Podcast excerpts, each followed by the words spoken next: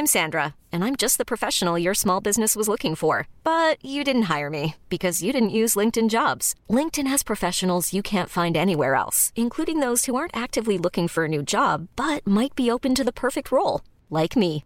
In a given month, over 70% of LinkedIn users don't visit other leading job sites. So if you're not looking on LinkedIn, you'll miss out on great candidates like Sandra. Start hiring professionals like a professional. Post your free job on linkedin.com/achieve today.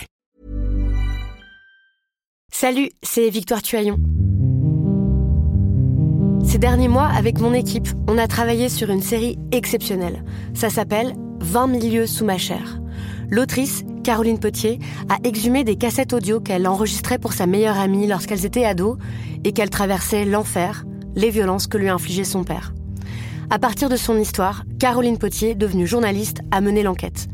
Comment on pourrait éradiquer l'inceste? C'est beau, c'est intelligent, c'est bouleversant, et je pèse mes mots, c'est d'utilité publique. Pour continuer à sortir de l'océan du déni, écoutez 20 milieux sous ma chair, dans le cœur sur la table.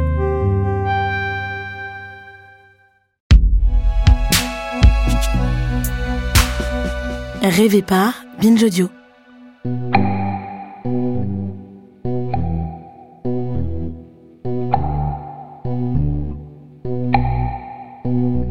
Salut, c'est Thomas Rozek. On a déjà eu de nombreuses fois dans ce podcast l'occasion de faire état et d'analyser notre fascination collective pour les affaires criminelles, ce qu'on appelle un peu rapidement les faits divers, un terme fourre-tout mais qui a le mérite immédiatement de mobiliser un imaginaire très familier, celui de l'enquête, du mystère, de la justice, de la police, de l'irruption aussi souvent de l'impensable dans des vies que rien ne destinait a priori à se voir confronté à la mort violente. C'est en partie ce qui explique les phénomènes médiatiques que sont les grandes affaires, qui cochent suffisamment de cases pour d'un seul coup passionner l'opinion et la presse, au point parfois d'éclipser le reste.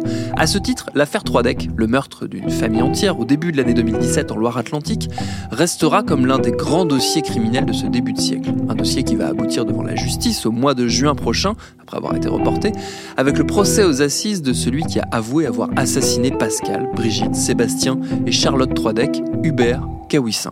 Un livre remonte aujourd'hui le fil de cette histoire hors norme à laquelle nous allons consacrer notre épisode du jour. Bienvenue dans Programme B. Dans cette forêt du Finistère, la ferme de Hubert Kawissin et sa compagne. C'est ici que le couple nourrit une haine incommensurable contre la famille Troadec jusqu'à ce soir du 16 février. Il est 23h lorsque Hubert Kawissin pénètre dans leur pavillon à Orvaux. Le couple se réveille, s'ensuit une altercation.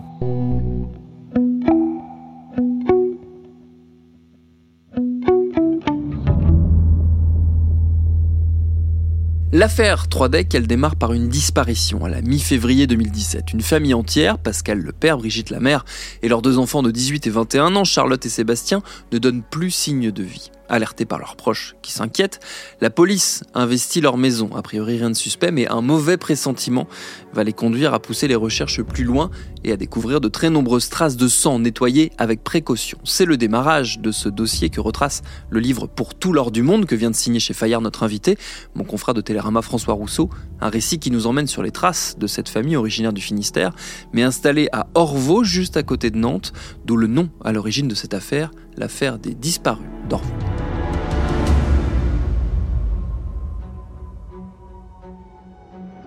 Oui, c'était les disparus d'Orvaux. Ils n'avaient pas encore de visage, ils n'avaient pas de prénom, ils n'avaient pas de nom. Ils étaient juste une famille volatilisée à côté de chez Xavier Dupont de Ligonnès, à 4 km. Les journalistes locaux qui vont faire les premiers articles le 24 février 2017, euh, Ouest France et Presse Océan, les deux journalistes vont accrocher leur article de la même manière en disant Est-ce une nouvelle affaire Dupont de Ligonnès? C'est dire à quel point l'affaire de Ligonès, elle imprègne les lieux, elle imprègne les esprits, parce que cette histoire reste avec euh, un point d'interrogation. Xavier Dupont de Ligonnès n'a pas été retrouvé, comme vous le savez. Chacun est un peu libre d'inventer la fin de cette histoire, et donc ça reste un sujet à bavardage et à conversation. Et donc quand une famille se volatilise un peu comme ça, de la même manière, on pourrait croire qu'ils sont partis en vacances, les draps qui ont été enlevés, les brosses à dents qui ne sont plus dans la salle de bain, on ça pourrait laisser croire à un départ précipité comme la famille du pont de Ligonnès. Et donc, que ce soit les journalistes locaux ou que ce soit les enquêteurs, ils avancent avec cette ombre de Ligonnès au-dessus de leur tête pour essayer de retrouver la famille Troadec. Une des premières euh, pistes qui était apparue, en tout cas médiatiquement, une des premières pistes dont on a parlé dans la presse, c'est une piste vraiment au sein de la cellule familiale resserrée. C'est le fils Sébastien qui devient l'espace de quelques jours, euh, un espèce de suspect principal, même si dans la bouche des enquêteurs et, et du procureur notamment, c'est pas exactement ça qui est mis en avant, mais c'est quand même ce qu'on va commencer à lire dans la presse. Quand des gens disparaissent aujourd'hui, on commence par fouiller leur vie numérique quelle empreinte numérique ont-ils laissé Et donc pour les enfants, ils vont tout de suite aller sur euh, les Facebook, les Instagram, les Snapchat, faire des réquisitions auprès de ces opérateurs pour avoir accès à leur historique de conversation, pour avoir accès à leurs adresses IP. Et ils vont voir que bah, Sébastien, par le passé, c'était plein de son père, c'était plein de disputes familiales, pouvait avoir des propos euh, sur la vie, sur son reflet dans, dans le miroir, qui pouvaient laisser penser que c'était un garçon tourmenté. Et il y a un élément qui pourrait l'accabler, c'est que sa voiture a disparu. Il a une voiture, elle est enregistrée dans les fichiers de la police avec son immatriculation, et cette voiture n'est pas là. Et du coup, les policiers s'interrogent. Est-ce qu'il aurait pu commettre un crime familial? Où est-il? Où est sa voiture? Pourquoi s'était-il plaint sur les réseaux sociaux de son père? Et en fait, pour eux, c'est une piste parmi d'autres. Mais c'est une piste qui fuite très rapidement dans la presse. Et vous savez, quand euh, les enquêteurs ou les journalistes ont euh, quatre disparus sur les bras, il faut combler le vide. Il faut de la matière. Il faut alimenter ce feuilleton médiatique qui commence à, à s'étaler jour après jour. Et Sébastien va faire figure de suspect. Et en réalité, Sébastien, il est mort et démembré. Il devient sur les affiches de police, il y a enfin un témoin clé, euh, le garçon qu'on cherche, un potentiel suspect, et euh, son visage, son prénom font l'objet d'une mention spéciale. Si vous croisez ce garçon, merci de prévenir tout de suite la police. Et en réalité, ça va salir sa mémoire, et c'est aussi pour ça que dans mon livre, j'essaye de réhabiliter la mémoire et de redonner de la dignité à une famille qui en réalité n'avait rien demandé. Hmm. Et ce qui est, d'autant plus terrible avec euh, le fait qu'on soupçonne l'espace d'un instant euh, Sébastien, c'est que à côté de ça, en parallèle, presque paradoxalement, ça alimente l'espoir au sein de sa famille, au sein notamment de la famille de sa maman, donc euh, pour ses tantes, euh, l'espoir que lui et Charlotte, sa sœur, soient encore en vie. Un espoir qui va être un peu regonflé aussi par la découverte d'une carte vitale euh, dans le Finistère, d'où est originaire la famille, des petits indices comme ça éparpillés qui laissent dire ah peut-être ils sont encore en vie, peut-être ils ont été enlevés et ça va durer quelques temps jusqu'à ce qu'on découvre la vérité la famille vit toujours avec l'espoir qu'on va les retrouver. Mm. ils pensent qu'on est dans le Finistère, on n'est pas sur Netflix. Mm. Et ils ont l'espoir que Charlotte, un soir, vienne frapper à leur porte, qu'elle se soit échappée. Euh. Mais sur Sébastien, instantanément, ils disent ce n'est pas possible que Sébastien ait commis quoi que ce soit. Sébastien aimait trop ses parents, il aimait trop sa sœur. Sa tante dit il avait le profil nounours. C'était un gamin doux, bienveillant. Jamais, jamais, il n'aurait pu commettre la moindre violence. Sa tante me le raconte, son cousin me le raconte. Donc, ils ont l'espoir qu'ils sont en vie tant qu'on les a pas retrouvés morts, et c'est bien légitime. Mais dans leur esprit, les enfants n'y sont pour rien. Et c'est pour ça que tout de suite, ils vont mettre les enquêteurs sur la piste du beau-frère Hubert Cahuissin en disant cet homme, Brigitte Troadec en parlait comme quelqu'un de dangereux. Et ce serait peut-être bien d'aller voir du côté de chez lui. Oui, parce que autant dans la presse, on a parlé de Sébastien, autant quasiment tout de suite, les enquêteurs ont creusé la piste d'Hubert Kawissin. Qu'est-ce qui, dans le profil de ce personnage et dans les relations qu'il avait avec sa famille, les ont alertés, les ont inquiétés?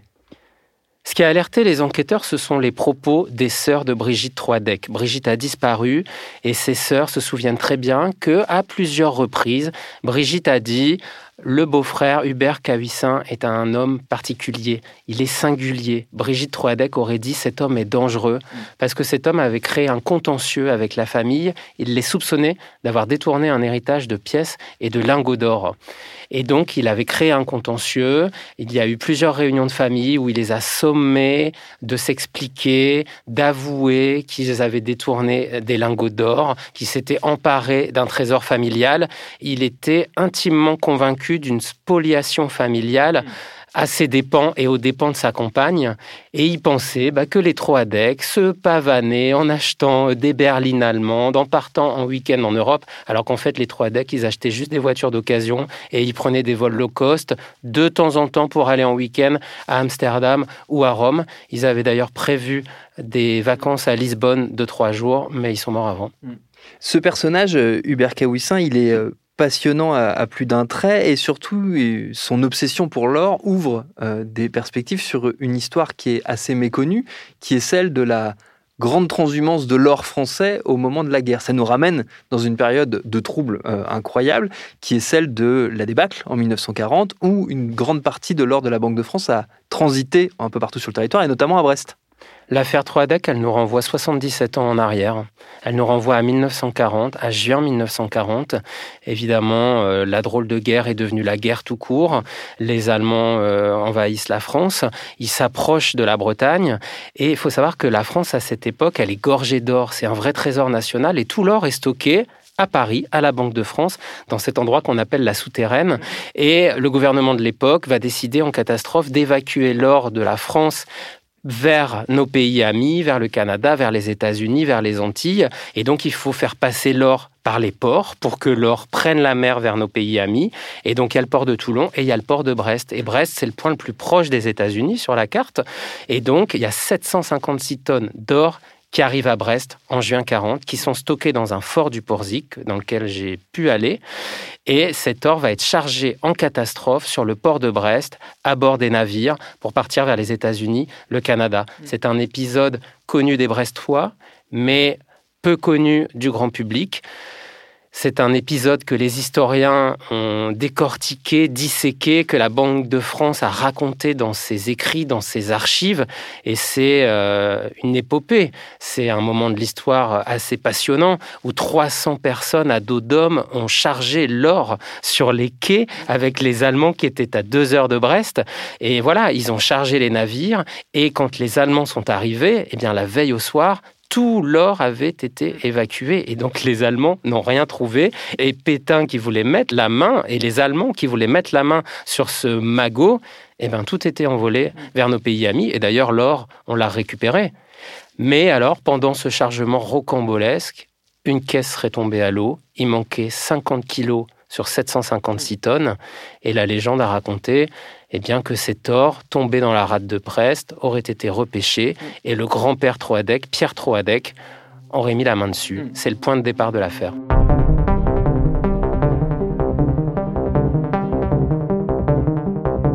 Pierre Troadec euh, avait acheté un immeuble avec sa femme à Brest, sur les hauteurs, euh, devant le port, dans le quartier de Recouvrance, qui est un quartier euh, plein de légendes, et un immeuble modeste qu'il a découpé en quatre appartements dans lequel il a vécu avec ses deux enfants.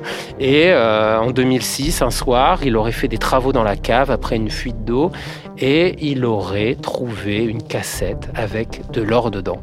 Mais cet or il n'y a que lui qui l'aurait vu, il en aurait parlé à sa femme Renée, qui n'aurait pas eu envie d'aller le voir de ses propres yeux. Et puis en 2009, euh, bah, Pierre Troadec décède. Il emporte ses secrets et cette légende de l'or. Et après son départ, c'est le château de cartes qui s'écroule dans la famille Troadec. C'est tout l'édifice familial qui vacille. Et il y a une redistribution des cartes. Et Hubert Cahuissin, qui est arrivé euh, par alliance dans cette famille, qui est le compagnon de la fille Troadec, Lydie, euh, va jouer un nouveau rôle jusqu'à s'imposer comme le nouvel homme fort de cette famille au détriment du fils Troadec, Pascal. Comment est-ce qu'il réagit au tout début quand les enquêteurs commencent à s'intéresser à lui, euh, Hubert Kawissin Il n'a pas avoué tout de suite euh, être à l'origine de la mort et de la disparition de, de la famille euh, Troidec. Comment est-ce qu'il gère cet intérêt que lui porte la police? Hubert Kawissin, il est convoqué le 23 février 2007 au commissariat de Brest. Il dit qu'il n'a pas vu les Troadec depuis des années parce qu'ils sont fâchés et il raconte tout. Il raconte la brouille, il raconte tout de suite l'histoire de l'or, mais euh, tout en disant euh, je ne suis pas au courant de leur disparition, on n'est pas allé chez eux depuis dix ans, on n'a plus de contact. Les enquêteurs vont laisser ressortir libre de ce premier week-end de garde à vue. Mais quand même, cet homme euh, qui, pendant des heures, s'est raconté par le menu avec un sens du détail et une minutie, mmh. cet homme les interpelle. Et en fait, euh, les policiers vont décider de le placer sous surveillance, de le suivre. Ils vont placer un tracker sous son véhicule et ils vont aller l'espionner aux abords de sa ferme du Finistère, dans le village de Pont-de-Buis. Il s'est installé avec sa compagne et son petit garçon de 8 ans dans une ferme au milieu d'une forêt de 32 hectares. Et pendant plusieurs jours, la police va surveiller ses allées et venues parce que la police a un doute. Mais la police a prélevé son ADN et en fait, la police attend que les laboratoires scientifiques puissent faire parler le sang coulé dans la maison et puissent faire parler tous les prélèvements pour voir s'il peut avoir un lien matériel avec l'affaire. C'est là que ça va être le, point de bascule en réalité, puisqu'ils vont trouver effectivement son ADN sur un verre d'eau euh, qu'ils vont retrouver dans la maison d'Orvaux, et également dans la voiture de Sébastien qui va être retrouvée à Saint-Nazaire. C'est ça qui va faire basculer l'affaire, j'imagine, et amener euh, Hubert Kawissin à avouer son crime c'est la science qui permet euh, à l'affaire Troadec de se dénouer. Hubert Kawissin a laissé son ADN sur un verre dans la cuisine pendant qu'il nettoyait la maison après le quadruple meurtre, pendant qu'il nettoyait tout ce sang coulé. Il a eu soif, très soif. Euh, des psychologues euh, m'ont expliqué que le stress décuplait l'envie de boire. Et bien qu'il ait fait un ménage absolument, en tout cas visiblement épuisant dans la maison, il a laissé, euh, comme un acte manqué, euh, ce verre. C'est un grain de sable dans la machine. Euh, l'avocate Cécile de Oliveira dit que c'est la trace de l'humanité, cette trace de lèvres sur le verre. C'est un acte manqué et c'est ce qui va permettre à la police de le confondre et de le convoquer une deuxième fois en garde à vue le 5 mars 2017. Et là, eh bien, confronté à la vérité de la science et à cet indice matériel qu'il ne peut pas nier, il va tout avouer très vite mm. et il va parler pendant des heures et des heures et raconter en détail tout ce qui s'est passé dans cette maison. Alors il y a bon nombre de détails qui sont euh, assez sordides, notamment euh, ce qu'il s'est passé après qu'il ait assassiné euh, les quatre membres de la famille Troidec, notamment ce qu'il est advenu de leur corps, qu'il a transporté potentiellement avec son épouse, sans doute même avec son épouse Lydie, jusqu'à leur ferme de Pont-de-Buis et qu'il a désossé. Vous, avez appelé à ce chapitre Apocalypse. Il y a ce sentiment de. Ça devient quasiment indicible. C'est très, c'est ce sont des pages d'ailleurs très très dures dans, le livre. Oui, ce sont des pages très dures. Euh, j'ai essayé euh, toujours de privilégier la sensation au sensationnalisme, de donner des détails, mais de pas trop en donner. Mais il fallait raconter ce qui s'était passé parce que ces personnes euh, ont été réduites à poussière. Leurs organes euh, ont été brûlés ou jetés euh, dans les arbres avec l'espoir que les animaux sauvages de la forêt finissent le travail. Les psychologues expliquent qu'il a peut-être voulu effacer toute trace de son acte, à la fois effacer les traces de son acte pour ne pas être confondu, mais les effacer dans sa propre mémoire et dans son propre esprit comme si la vie devait reprendre. Il a d'ailleurs eu une formule devant les enquêteurs. Il a dit pour moi à ce moment-là, priorité aux vivants. Hmm. Et les vivants, c'est lui, sa compagne et son petit garçon de 8 ans. Un des aspects que moi j'ai trouvé euh, passionnant dans, ce récit, c'est la part de réflexion qu'il comporte sur euh, notre position à nous, journalistes, dans ces histoires-là qui ne sont pas les nôtres, mais dont nous avons la charge d'en faire état. Euh, c'est-à-dire que ce ne sont pas nos affaires, mais nous devons quand même les raconter. Et il y a cette difficulté de savoir comment est-ce qu'on se positionne par rapport à tout ça. Et il y a notamment une scène qui est euh, très touchante et très intéressante euh, lorsque vous rencontrez le, frère d'Hubert Kawissin et que lui vous oppose toute la colère qu'il ressent pour les médias et c'est vous dites euh, que vous prenez pour tout le monde en gros à ce moment-là mais ces histoires-là, d'habitude, ces séquences-là qu'on vit sur le terrain quand on fait des faits divers, on ne les raconte pas. Et là, vous la racontez. Oui, moi je raconte les coulisses de mon enquête, mon propre questionnement, sans trop en faire, parce que c'est l'histoire d'une famille, c'est pas mon histoire et j'avais pas très envie de me mettre en scène. Mais il y a des moments clés qu'il faut donner au lecteur. Et euh, ce jour de décembre 2017, euh, moi j'ai très envie d'aller voir Jean-Noël Cahuissin parce que j'ai envie qu'il me parle de son frère. Moi je voulais lui dire de vive voix que j'avais un projet de livre et je voulais lui montrer toute ma bonne foi. Sauf qu'évidemment je me suis retrouvé quand il a ouvert la porte face à un homme qui a pris un TGV dans la tête, qui ne s'attendait pas à ce que son frère se retrouve à la une de l'actualité. Euh, Jean-Noël Cahuissin, il connaissait à peine l'existence des Troadec. Et donc vraiment, il a tout découvert. Il ignorait que son frère vivait dans une ferme à Pont-de-Buis. Il y a des secrets qui ont volé en éclats. Mais surtout, Jean-Noël Cahuissin, il a eu toute la pression médiatique sur lui. Et moi, j'ai toujours travaillé en décalé. Je suis toujours arrivé après les autres parce que j'ai commencé à travailler quand l'affaire n'était plus brûlante dans l'actualité. C'est ce qui m'a permis de travailler au temps long et de pouvoir rencontrer des témoins qui acceptaient de parler parce qu'ils n'étaient plus sous le feu des projecteurs. Et Jean-Noël Cavissin m'a tout de suite euh, interrogé sur mon projet. Il m'a ouvert la porte, il m'a dit Vous n'avez pas honte? Vous n'avez pas honte de venir frapper chez moi comme ça? Ah bon, mais vous allez faire un livre? Et euh, questionner votre propre morale. Quelle éducation vous ont donné vos parents? Et moi, je lui ai expliqué que je voulais faire un, récit avec sensibilité, mais sans sensationnalisme, mm. et que je voulais parler de la famille Troadec, que je voulais rendre un visage à ces gens dont on n'a pas retrouvé les crânes, et que je n'allais pas regarder son frère comme un monstre, mais comme un homme, et que je cherchais à connaître son itinéraire, son parcours, euh, ses difficultés, à comprendre pourquoi il avait fait un burn-out à l'Arsenal de Brest, pourquoi il s'était isolé dans une ferme, et pourquoi il avait vécu replié du monde, comme ça, presque confiné avant l'heure, mais sauf que j'étais pas audible et qui m'a totalement déstabilisé et que j'étais penaud. Et je le raconte dans le livre parce que après cette scène, j'ai tout abandonné pendant un mois ces mots, ces mots mitraillettes m'avaient bousculé. Et euh, moi, j'assume euh, cette sensibilité. Un journaliste, c'est quelqu'un d'humain. On est comme tout le monde. On a des doutes, on a des questionnements. On peut être touché par une affaire. Et puis, on peut se faire engueuler et c'est normal. Donc, euh, pour moi, euh, on dit euh, les journalistes, être journaliste, c'est d'abord être curieux, comme si c'était une qualité vraiment. Euh, vous l'avez, vous ne l'avez pas. Il y a plein de gens d'abord qui sont curieux, qui sont pas journalistes.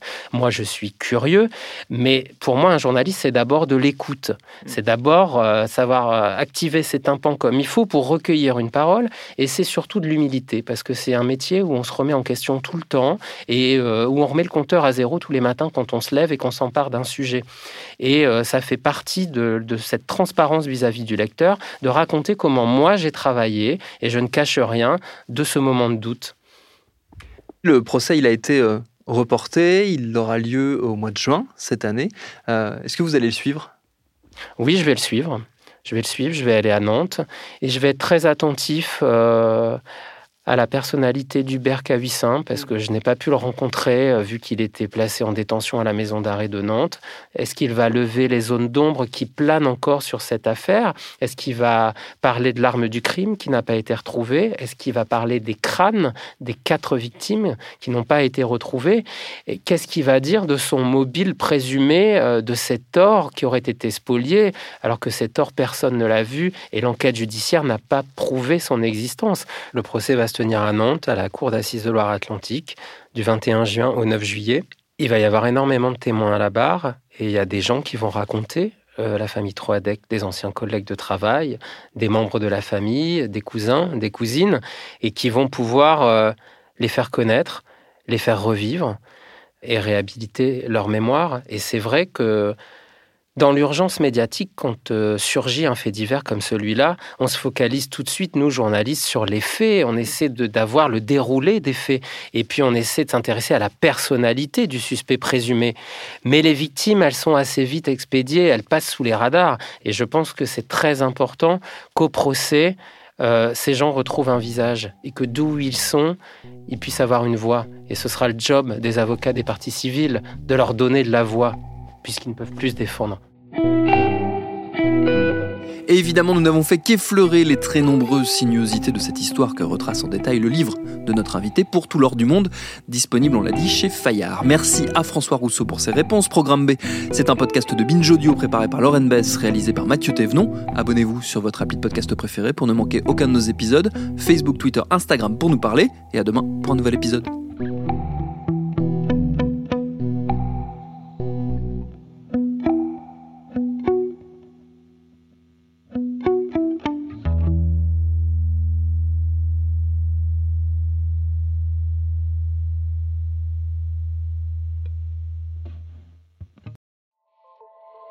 Salut, c'est Sinamir du podcast L'Affaire. En 2016, je suis monté sur un bateau de sauvetage en Méditerranée et ce que j'y ai vu n'a pas changé. En tout, depuis 10 ans, on compte même près de 30 000 morts sur cette mer. Alors dans le naufrage, notre nouvelle enquête, j'ai voulu raconter un cas concret. Comment 130 personnes sont mortes en 2021 à la frontière de l'Europe, malgré des dizaines d'appels de détresse. Qui n'a pas pu les sauver et pourquoi? Qui étaient ces disparus? Et surtout, comment on en est arrivé à ne plus parler de 130 personnes qui meurent le même jour sur un bateau au milieu de la Méditerranée? Le naufrage, c'est la nouvelle série du podcast L'affaire de Paradiso Média. Une enquête que vous pouvez retrouver gratuitement chaque semaine à partir du 27 mars 2024 sur toutes les applications de podcast.